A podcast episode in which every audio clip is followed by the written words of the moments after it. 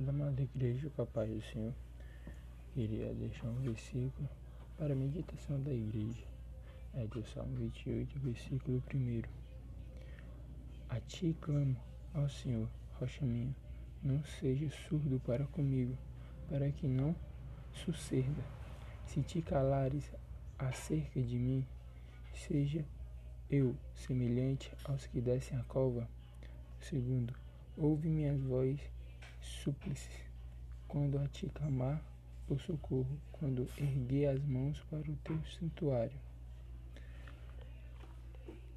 Do 2 pula por 6.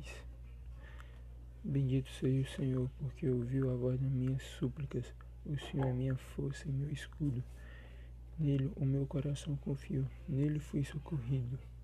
Por isso meu coração exalta e com o meu cântico o louvarei. 8. O Senhor é a força do seu povo, refúgio salvador do seu ungido. O que eu não entender no versículo 1 e o versículo 2, que é assim, no momento de necessidade, sua, sua referência à cova ou morte mostra como ele estava se sentindo totalmente sozinho abandonado por Deus.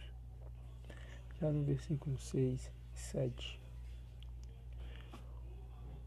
mas no caso, o versículo 6, o tom do poema muda de forma pro, de forma dramaticamente quando o salmista bendiz ao Senhor por ouvir o seu clamor.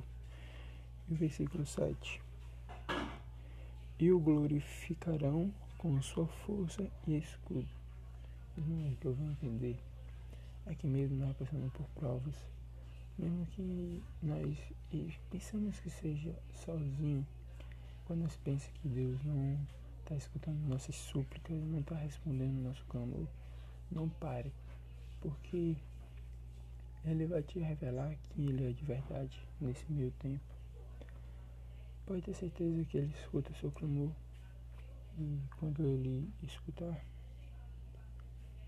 quando ele respondeu o seu clamor, ele honrará, ele te dará vitória sobre tudo aquilo que você tem orado, mas que condiz sobre os mandamentos dele.